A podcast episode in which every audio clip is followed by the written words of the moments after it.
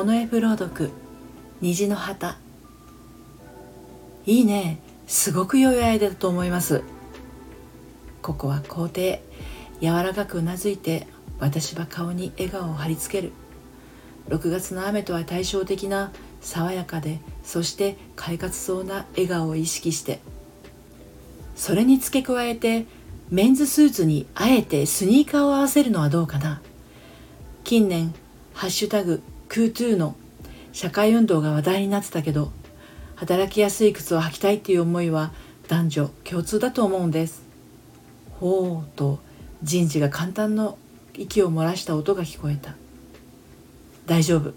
この反応は好感触だ。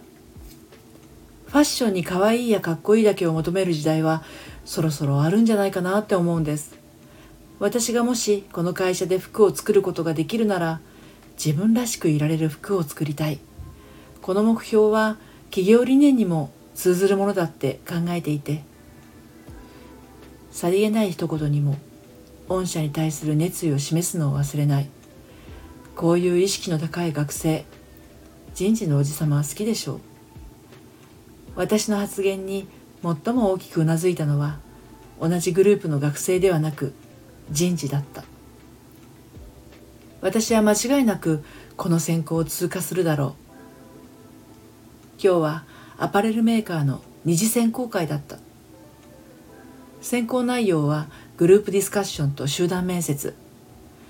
グループディスカッションのコツは押さえていた。絶対に否定をしないこと。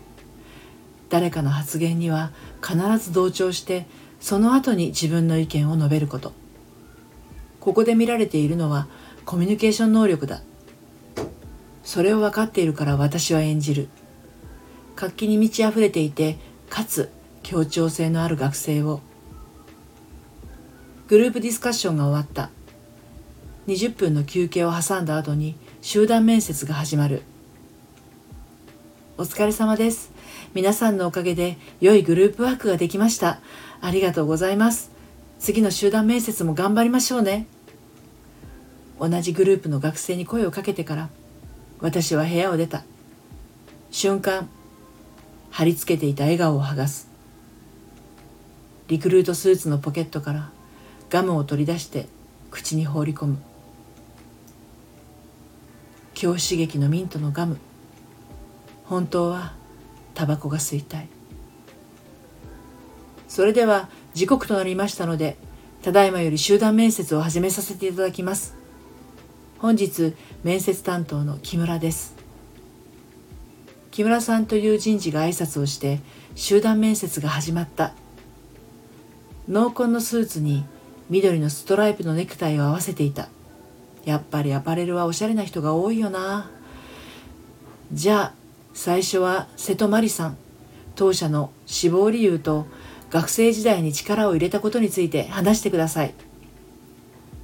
指名されたのは私だった。はいと答えてから事前に用意してきた回答を答える。私がアパレル業界を志望するのはその中でも御社は私は学生時代のボランティア経験から一通りの会話をした後に次の学生が指名される。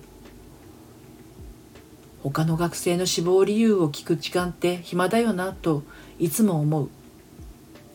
自分以外の学生の学知化なんて私は興味ない。適度なタイミングで相づちを入れてあとは適当に聞き流していた。ふと窓を見る。昨日の夜から降り出した雨はまだ止んでいなかった。早く帰りたいな。3番目の子が指名される。グループディスカッションでもただ黙って曖昧な笑みを浮かべていただけの女の子。名前はすでに忘れていた。鈴本直人さんお願いします。直人？私は記憶をたどる。確か今日の選考に男の子はいなかったのに。皆さんお気づきだと思いますが私の体の性は男です。と鈴本さんは言った。え？っと思わずその方向を向きそうになった。気づかなかった。私は自分のアピールに必死で他の学生のことなんて見ているふりをしているだけだったから。自分のことを話して面接官に嫌な顔をされたこともあります。今日こうやって二次面接に呼んでいただけたことに本当に感謝しています。と鈴本さんは話していた。すごく震えた声だった。もしかしたら泣いていたのかもしれない。選考終わりは必ず一人で帰ると決めていた。本当の私に協調性なんてない。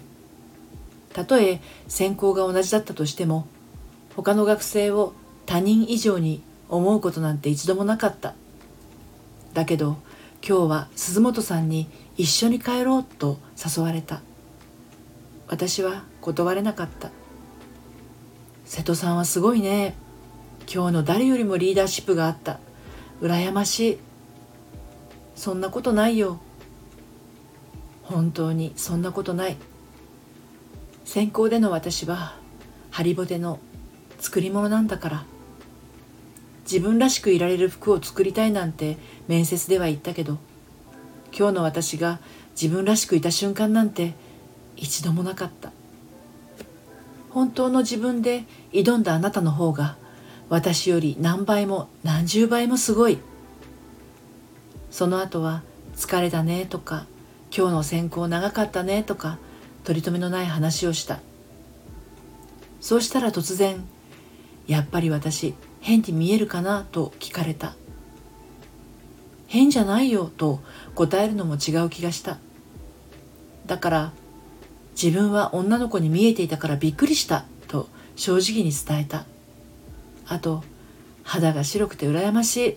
私はジグロだからっていうのも。面接の時と同じ声で「ありがとう」と言われてしまった。